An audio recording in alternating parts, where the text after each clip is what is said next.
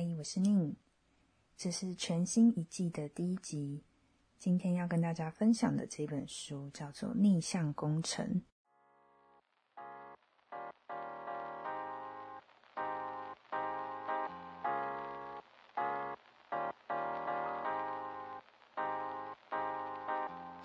刚看到这一本书的时候，它是一本深蓝色的封面。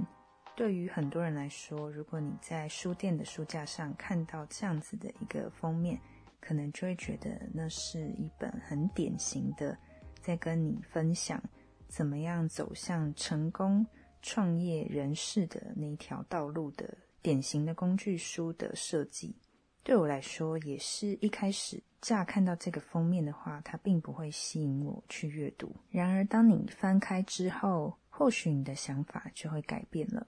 如同前面所说，它确实是一本在跟你分享拆解一个成功人士那些全球顶尖的创业者、创新者、各个领域的顶尖人士，他们是怎么做到今天的地步，如何达到今天的成就。听起来跟我们似乎很遥远，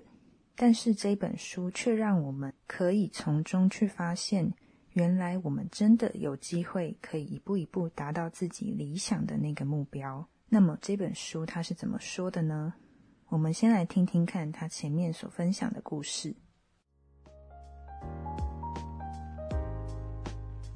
到底什么是逆向工程呢？这个词汇听起来好像很简单，又好像很复杂。所谓的逆向工程，就是指你可以系统性的去拆解东西，任何的物品。为什么要拆解？其实就是为了你想要去了解这个东西。它是怎么样被组装成一个完整的成品？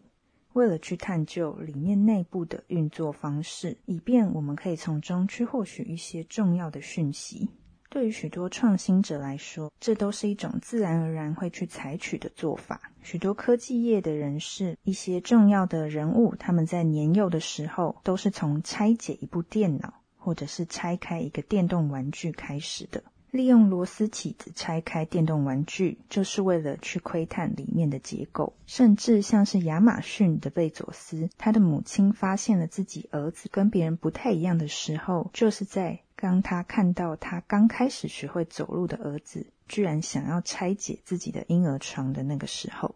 这些自然而然的举动，其实都是源于一种非常纯粹的好奇心，它就是一股自然的动力。而如果应用在生活中，其实仔细去想，有非常多层面，也都是我们可以去做到这一个实验的部分。例如，从食物来说，当我们走进一间餐厅，吃到一个非常让我们惊艳的食物，让我们非常难忘的滋味的时候，我们就会忍不住去想，这道菜里面到底加了什么东西？这个层次，这个味道。到底是哪些东西所组成？而有实验精神或是对于料理有兴趣的人，他就会想办法，想办法去还原这一道菜，去实验，试着看看自己能不能也重现这一道菜的味道。而这就像是属于这一道菜的一个密码一样。除了食物之外，一个物品、一个城市、一个物件，当我们可以去拆解，甚至能够再把它组装回去之后。也代表我们可能就了解了这个东西的原理跟构造。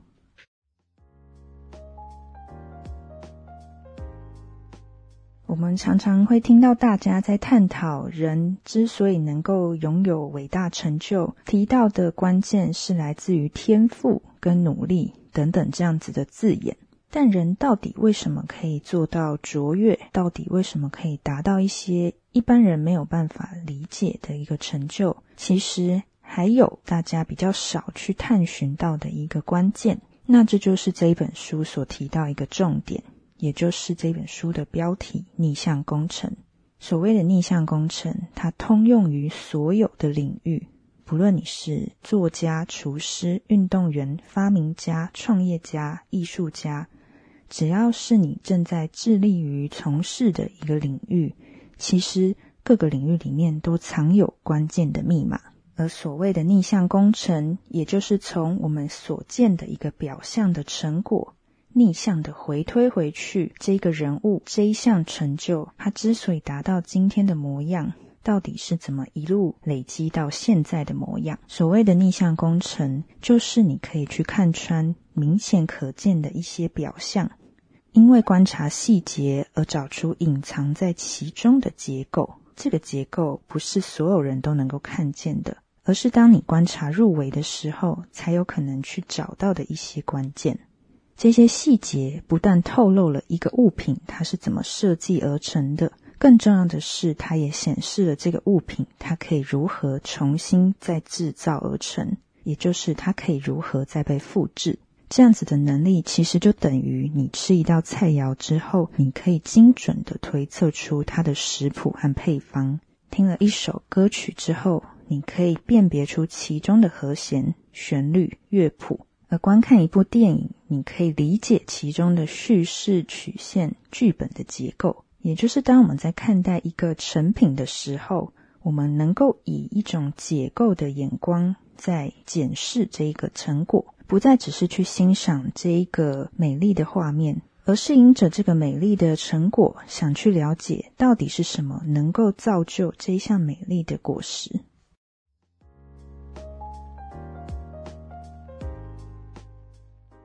于是，本书的重点主要就是在带我们探讨，我们能够去练习一项重要的技能。这项技能就是让我们去拆解那一些我们欣赏、我们崇拜、我们望尘莫及、想知道对方到底是怎么做到的那些人物，想知道他们到底是怎么做。因为参与其中的过程，进而了解了一个脉络之后，回推到我们自己身上，去找出我们自己方向的一本书。更具体来说，其实就是我们可以从中去归纳出每一个人物他们所拥有的一套公式。之所以会每个人都拥有自己的一套公式，就表示并不是一个公式可以通用于所有的人，所有的人都是不一样的人。这也表示我们在观察、在学习、在窥探别人的历程的同时，我们也是透过这些累积跟组装。最终拼凑出属于我们自己的公式。为什么要做这件事情的理由也很单纯，单纯就是因为当我们去观察一些厉害卓越的事物的时候，是有可能启发我们心智的全新可能性。我们会去拓展原本所没想到的可能性，我们可以去突破盲点，可以去发现原来还有这样子的可能性。以厨师为例，厨师对于别人做的菜进行逆向工程，究竟可以寻求到什么呢？答案并不是单纯的复制出那一道菜的配方。毕竟，以创作者来说，任何一位自重的厨师都不会希望是去抄袭别人的菜，而谎称这是自己的菜。其实，以做菜来说，所有的厨师，所有想要去研发新菜色的人，他们想要找寻的。都是新奇的技术，还有潜藏其中的模式，把这个模式应用在新的菜色上，拓展自己的料理范围。也就是说，他们并不是想要做出一道一模一样的菜，而是从一道令人惊艳的菜色当中，找出它让人难忘的关键点，思索那个部分是否也可以延伸到自己的菜色上，变成一种新的组合。一个观察入微的厨师，他可能会发现许多的通则。以做菜来说，其中一项就是对比的重要性。那些让人难忘的菜色，通常不会只是一种单一、很单调的味道。通常在你吃下去的时候，你可以感受到调味的一些对比的元素，它会给予味蕾意料之外的刺激，让我们可以更仔细的去品尝。这种对比可以是柔软与酥脆。甜味与辣味，深沉与浅淡的颜色，味觉与视觉上的，还有嗅觉上的，包含冷与热。例如烤苹果酥加上冰淇淋这样子的一种冰火五重天。而以音乐来说，也是异曲同工之妙。在音乐当中，歌曲是建立在由音符组合而成的和弦这个基础上，有些音符一起弹奏，就会形成和声，带给人愉悦的感受。所以在食物当中也可以有类似的结论：哪些食材加起来的刺激感，对于大部分的人来说是可以接受的，却又难忘而会喜欢的滋味。在食物里，就像在音乐上来说，这就是一种风味的和弦。而食材那么多种，对于各个厨师来说，他们的挑战就是要去了解更多的食材之间的搭配组合，而变化出属于每一间餐厅、每一个厨师不同的食物的排列组合。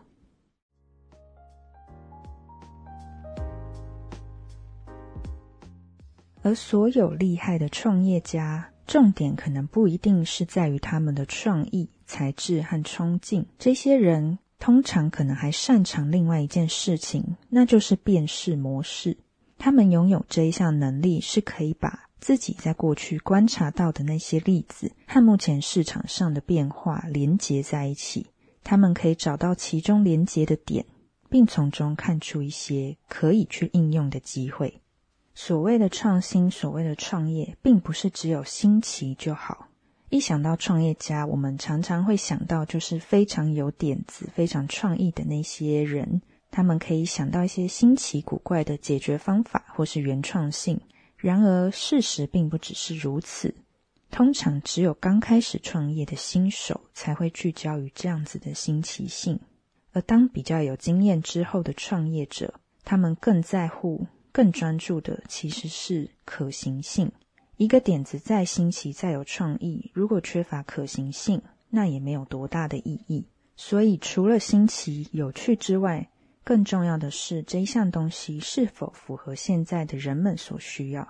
或许有许多人已经听过星巴克的例子。一九八零年代，星巴克当时还是只有少数几家像咖啡行贩卖咖啡豆的商店。后来，星巴克雇佣了曾是全路推销员的霍华。他上任不久以后，走访米兰，首次看到意式咖啡吧，就对此深深的着迷。他想着，美国好像完全还没有像这样的东西。当时的美国人习惯的是那种索然无味的潮式咖啡。而所谓的咖啡厅，也只不过是装潢的稍微漂亮一点点的快餐厅而已。他想想，咖啡馆的文化是不是有可能在西雅图普及开来？而所谓的起心动念，就是在于他想要把这样子的咖啡文化引进到另外一个城市。而当时星巴克的领导层丝毫无意找出这个问题的答案，他们坚决不愿涉入餐饮业。不过，霍华他坚持不懈，最后终于说服了该公司的执行长放手让他去执行一项实验计划。然而，计划的成果虽然广受喜爱，但星巴克的创办人却还是反对他进一步的展店。于是，霍华只好不得已的离职，开设自己的意式咖啡吧。他起步的构想和尝试，显示了他的商业模式有多么的仰赖于他希望能够在西雅图重现他在意大利当时享受到的那种体验。他的店以米兰一份意大利报纸为名。这家店的咖啡师身穿白色衬衫，并打领结。店里会播放歌剧的音乐，菜单上也充满了意大利用语。几年以后。他的老雇主想要卖掉咖啡豆事业，而这时候他也已经累积足够的钱。他把两家企业合并，但仍然使用了星巴克这个名字。在大家的眼中，创业家看起来很像是天才。他们怎么会想到这些点子？他们怎么可以去做到这些事情？而且似乎都各个具备能够提出商业构想的神奇能力。不过，其中的关键其实都在于能够去解构。每一个商业模式当中的公式，一旦我们开始试着去采取这一些公式的思考之后，或许你也可以去发现一些创业的机会，其实无所不在。回到食物，如果谈到一道菜肴的成功，通常只会聚焦单一的元素——口味。不过，经过分析显示，一道菜肴之所以可以令人无可抗拒，其实很大的重点是来自于气味，例如烤鸡和丰盛的龙虾浓汤所发出的气味，它会启动鼻子与喉咙里的受体，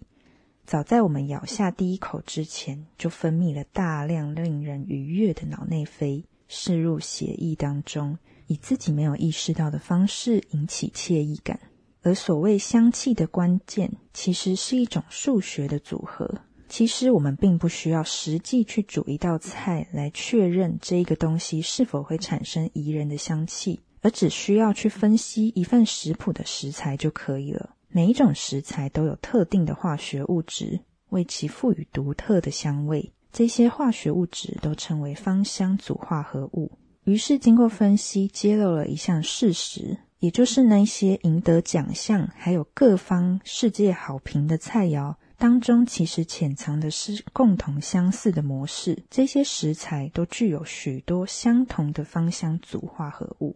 大概就是这些食物都非常的香气迷人。没想到还可以透过数据的方式来结构一道菜肴。那也就是所有领域的事物，或许都可以经过前人专家所整理出来的数据表格，让我们去窥见其中的关键密码。所有的事物都是可以被数据化的。于是，当我们要进行这样的实验的第一步，我们所要采取的第一个行动，其实就是去搜集各式各样的资料。许多的作家、音乐家、设计师、厨师等等，他们同时是自己领域的专业者，同时也是搜集者。历史告诉我们，为数惊人的这些顶尖的人士，早在踏入并且主导他们所属的那个领域之前，就已经自然而然的喜欢去搜集他们欣赏的那些作品。例如，安迪沃荷搜集艺术品，大卫鲍伊收集唱片。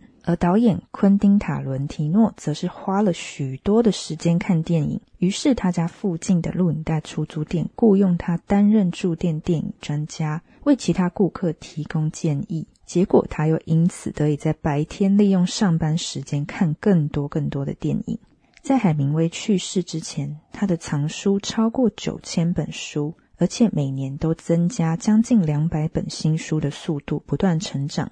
由此可见。作家就是受到吸引而着手模仿的读者，这个说法是没错的。收集这些例子为什么这么重要呢？因为如果想要成就精湛技能，第一步就是要试着去看出别人的精湛技能的精彩之处在哪里。我们或许常常在看到美丽、厉害的事物的时候，都会忍不住的赞叹。对大部分的人来说，赞叹已经不足为奇了。赞叹之后，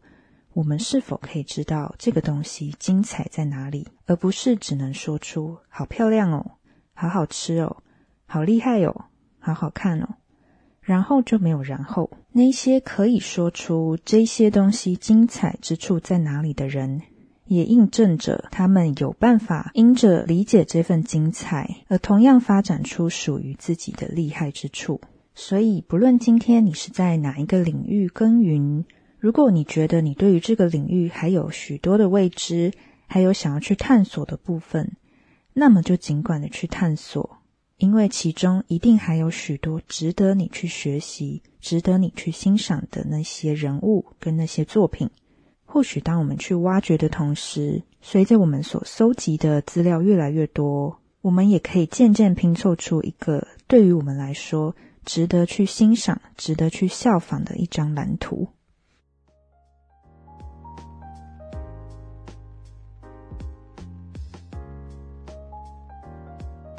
于是，我们在看待一件事物的时候，我们不再只是去看到表面，而是更进一步的去思考这个东西为什么好用，这个东西为什么好看，为什么令人难忘呢？回推到自身，因为带给自己最实际的感受，所以以自己实际的感受去整理分析之后，我们就可以得到一个更明确、更具体的结论，以便我们在做自己的实验。在做自己的作品的时候，可以去延续着这一份思路，因着这个脉络而去给予、去分享我们所想要传达、分享的那一个方向。然而，当我们想要去依循一模一样的公式，或者想要完全的模仿我们所崇拜的那个对象的做法的时候，通常我们很难去达到跟原作一样强而有力的效果。所谓完全的模仿。通常还欠缺了某样东西，那到底是缺乏了什么呢？一旦看过一样的东西，我们对于后来出现的那个东西，就会轻易的去把它视为一种缺乏原创性。这也是为什么大家会极力的排斥所谓的模仿，一旦去模仿，很容易就落入一种会被大家视为抄袭的一种风险。通常以最基本的层次来说，把同一道公式交给两个人去执行，成果通常并不会完全一模一样，因为这是两个不同的人，两个人各有不同的长处与性格，还有他们的人生背景，所以其实即便是一样的公式。两个人还是会以各自独特的方式去执行一个公式。那如果只是单纯的去做一个完全模仿的动作，那当然就没有任何的新意，也不会吸引别人。虽然我们要去参考别人的公式，但并不代表我们要纯粹去复制对于别人有效的公式，它终究会是一个失败的策略，因为我们所需要的公式。必须要能够凸显我们这个人独特的能力、兴趣还有处境等特质，否则这个公式对我们来说就可能是一个无效的公式。那么重点来了，我们要去哪里找到这种属于我们自己的公式呢？其实，对于整个大众、整个市场来说，对于大部分的人来说，完全全新的事物是很少能够被大家所接受的。根据社会心理学家的分析来说，其实越是新颖的构想，越可能遭到众人的排斥。而且更糟糕的是，我们不只会抗拒，还会去惩罚这个提出点子的人。原因是，当我们已经习惯了目前的稳定跟安逸，一旦遇到高度创意的构想的时候，可能就会感受到一种威胁跟不安。我们为什么这么不愿意接受新事物呢？因为新的东西会让人感受到不自在，所以要能够在这样子的利基点上面去达到一些创新的点子的时候，最关键的事情在于，我们既要稳定原本大家所习惯的一个安逸的模式的同时，才在这个基础上保有大家的安稳，再从中去找到一点点的创新，一点点的创意。以比例来说。如果突然在一杯水里面加入了一半的蓝色颜料，大家多半没有办法接受突然面临这么剧烈的变化。但是如果在一杯水里面加入百分之十滴几滴的其他颜色的颜料，对于大家来说就是有一些变动、一些变荡，但似乎可以慢慢的去适应。在我的想象里，似乎就是这样子的一个模式。这里要揭露的一个事实是。虽然大家都在提倡创新创意，但其实人类的骨子里其实并不是那么真的接受新的事物。比如，在听到一些太奇特、太奇异的歌曲的时候，有时候我们是感觉不舒服的；在吃到太创意的创意料理的时候，常常我们也不是那么的喜欢。于是我们会发现，我们以为自己喜欢并且热爱新奇创意的事物。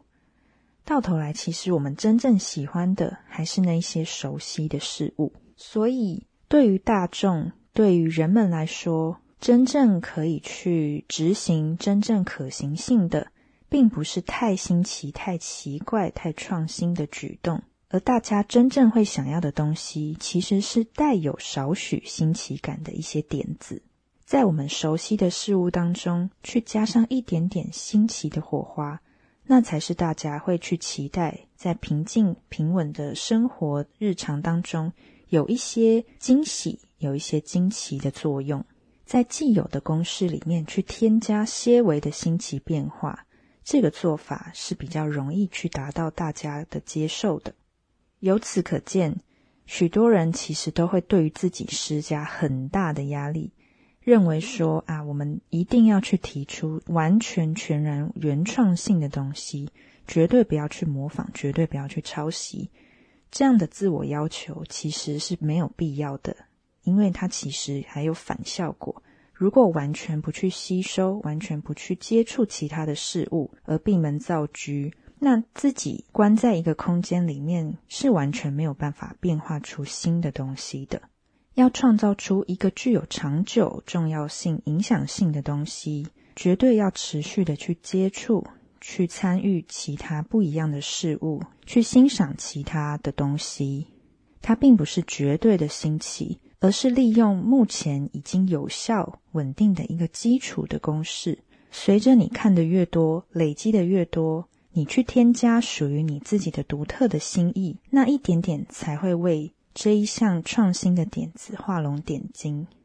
而人们所期待、所需要的，或许就是这样子的事物。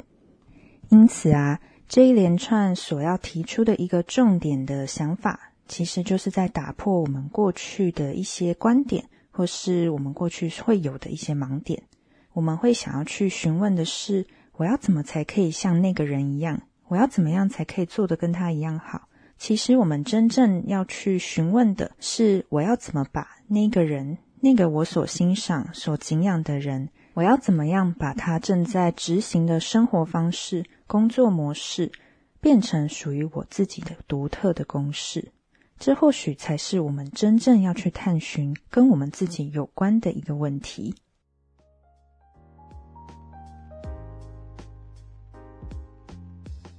接下来会提到的一个重点是：那我们要怎么去创造我们自己的未来呢？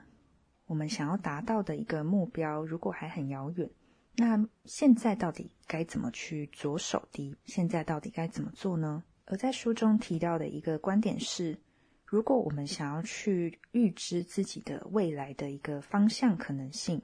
第一步其实就是要回到自己的过去。那所谓回到自己的过去是什么意思呢？在书中提到，许多的导演啊、运动员啊、教练啊，其实呢，他们比起在现场实际的练习。他们更多会去仰赖所录制下来的那些影片，去协助他们从过去当中学习。原因是从影片当中，你可以具体的去看到自己在练习、在比赛现场上面的那些肢体、那些表现。你可以从一个完全客观、第三人的角度，重新回头去检视自己的表现，从而从中做出一些调整。而这些调整就可以让你有很大的改变。以一个例子来说，就像是我们自己录了一段音，或者是录了一段影片，或者是拍照，或者是看镜子。当我们自己再回头去听自己的声音，回头去看自己在影像上面所呈现的一个表情跟姿态的时候，我们常常就会发现，啊，原来。我那时候是这个样子，为什么我那时候会做出这个表情？为什么我的手要那样子摆？为什么我的脚站得那么歪？等等的。当我们以一个第三者重新能够回头去检视自己的样貌的时候，我们也才可以发现，原来我们自己当时所呈现的姿态，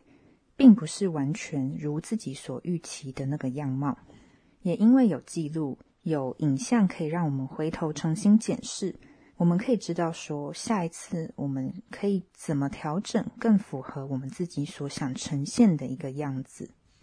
那回过头来说，如果我们所想要检视的是在没有影片的情况下，我们还可以去检视什么呢？在书中提到很关键的是，我们可以去醒思自己在过去。工作上，或者是各个领域上面，你所想要去检视的那些经验，而这个很关键的方式，其实是所有人都可以去做到。而你听到的时候，可能会觉得，真的这么简单吗？却其实并不简单的一件事情。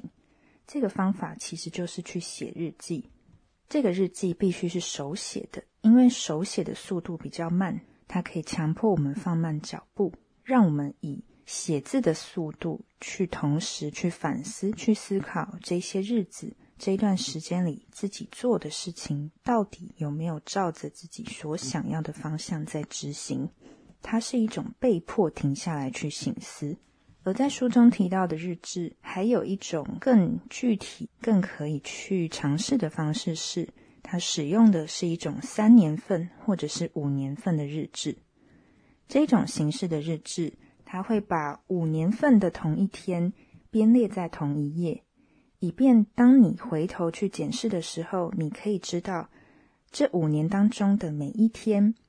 从第一年到第五年之间，你的思绪，你在这一天所执行的事情有过哪一些变化，你的心情有过什么样子的转折，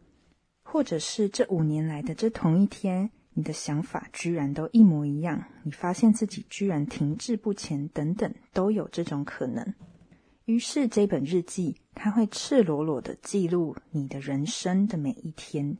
当然，你不一定要记录你的生活，你可以针对你所想特别执行的一个目标来使用这个日志。你可以很关键、重点条列的记录你在这个领域这一项任务当中所想要记录的那一项重点，用意就是帮助自己在日后可以快速的回顾这本日志当中，不断的可以去检视自己的心情跟起心动念。到底有没有偏离了你原本所预期的轨道，或者是你原本所预设的轨道，其实没有真正的符合你所想要的，而因为写了这本日志，你甚至可以去修正，去找到一条更贴近你自己所要的方向。所以在这边所提到的是，不是所有的日记都要记录那些日常琐事，你其实可以用这本日记去聚焦于你想要精通的一个单独的一项技能。例如说，你正在学习的是语言啊、城市啊、某一项课程啊，或者是你有你想要去达到的一个目标，例如你想要写作，你有一个想要规划的新构想，或者你想要去向某一个客户提案等等等。归根究底，这一份三年份或者是五年的日记的价值，就在于能够让反思跟实践，它会自然而然的发生。它会促使我们去回头反思自己过去学到的教训，过去到底陷在哪一个泥淖当中，并且回想起来那些可以值得在未来进一步去发展的策略。这其实代表了是我们的人是一个整合的个体，我们不是只有现在。我们之所以呈现现在的样貌，其实都是过去一点一滴累积到现在的，它不是单一的定点。而是由点线面去串成的一个立体的结构。所以，当我们想要去了解自己，其实就是要从过去的这些点点滴滴去拼凑出自己的一个样貌。之后，我们更可以继续去编织，继续去创造出接下来我们想要去达到的那个样貌。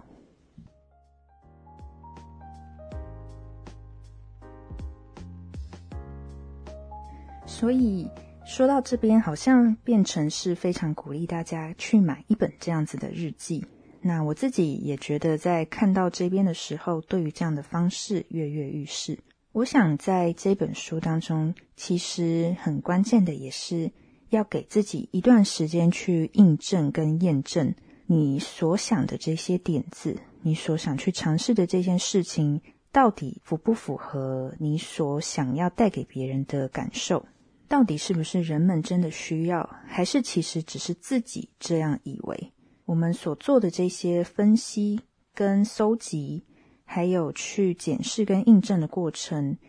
同时也会赤裸裸的帮助我们去发现，原来自己以为的创意可能并不是创意，原来自己以为所需要的东西，其实早就有人做过了，或者是其实是多余的，其实根本不需要这样子的东西。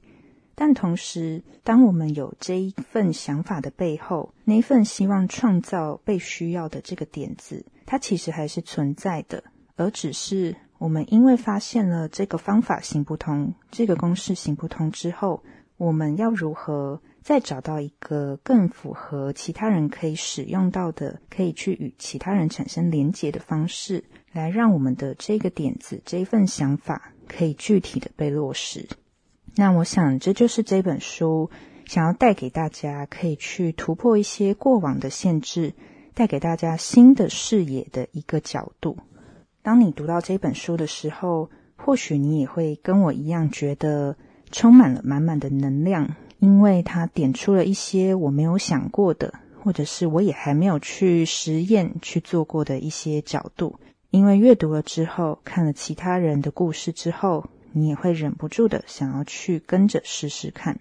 以我自己画图来说，呼应到在前面这本书一开始提到的去参考模仿的这个点子。我在画图的时候，常会去参考照片作画。那这个部分其实就是书中提到的一个临摹的概念。对很多有在从事画图的人来说，临摹都是一个必经的过程。但其实我以前就一直很讨厌跟不喜欢这种单纯的模仿，因为会觉得想要去画自己想要的东西，然后不想要去画一个别人就已经画出来了，那我为什么要去模仿？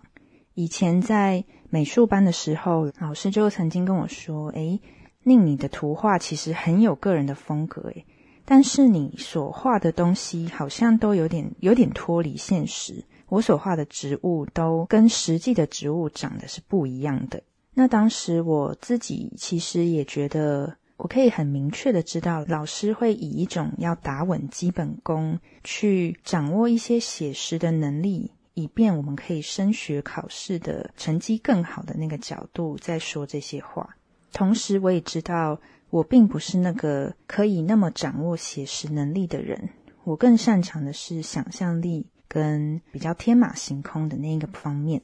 但这个经验其实也可以有两个角度来思考：一个就是我是不是需要像老师所说的，去老老实实的学习写实的技法。还是我就单纯照自己天马行空去随便发挥就好。另外一个角度则是呼应到这一本书所说的：如果我真的想要去画那些天马行空的东西，其实会不会我更要先去掌握跟学习的第一步，就是好好的稳扎稳打的练好这些基本的写实功？原因是，当我真的想要去表现一个。很天马行空、非常充满想象力的情境或是场景的时候，假如这个画面里面所描绘的建筑或者是植物或者是物品，它如果是能够以现实当中所已经存在的这些物品作为基底的发想，也就是说，当我因为练习过写实的东西，于是我能够掌握。桌椅的结构，我能够掌握建筑的透视，我能够掌握光影，我能够知道植物的生长，它的叶脉，它的生长的方式，它的柔软程度，它生长的方向等等的这些细节之后，在我所想要去描绘的这个场景里面，这一些东西不也会变得更加的写实吗？当我能够踩着这些写实的基础。当我能够以写实的基本功去发挥一个充满想象力的场景的时候，其实这个想象力的场景反而会更让人向往，因为你会看到它就像是你身边可能存在的这些物品、这些东西。可是因为这份写实带着你来到了另外一个其实并不存在，却又让你感觉存在的一个想象的国度。越想会越觉得，原来所谓的天马行空，所谓的想象，能够先踩稳所谓的基本功，其实那样才可以达到我更想要去达到的一种效果。所以后来，当我开始去找一些照片来画的时候，我更可以去了解到，原来这个过程的目的是在于，当我挑选了一张照片，我照着它去参考、去创作出来之后。我更可以知道为什么我会被这张照片所吸引。这张照片里面的光影、色彩，它物件的配置、人物的表情、场景的流动等等，以我自己的方式，以我现在所能思考到的程度，去跟着走了一遍之后，我更可以知道，我可以把这些迷人的技法，可以把这些迷人的特质，运用在未来我所想运用到的地方。所以，这就是阅读这一本逆向工程目前对应到我自身的一些收获跟连结，想要在这边分享这本书给大家。也很谢谢原神出版社推荐这本书给我。如果对于现在所从事领域有一些迷惘，想要做一些新尝试的你，如果希望可以有一些突破，或者是有一些新的可能性的话，你可以去翻阅这本书。或许能够带给你一些新的启发。那这就是今天这一本书，希望大家会喜欢。我们就下一集再见喽，拜拜。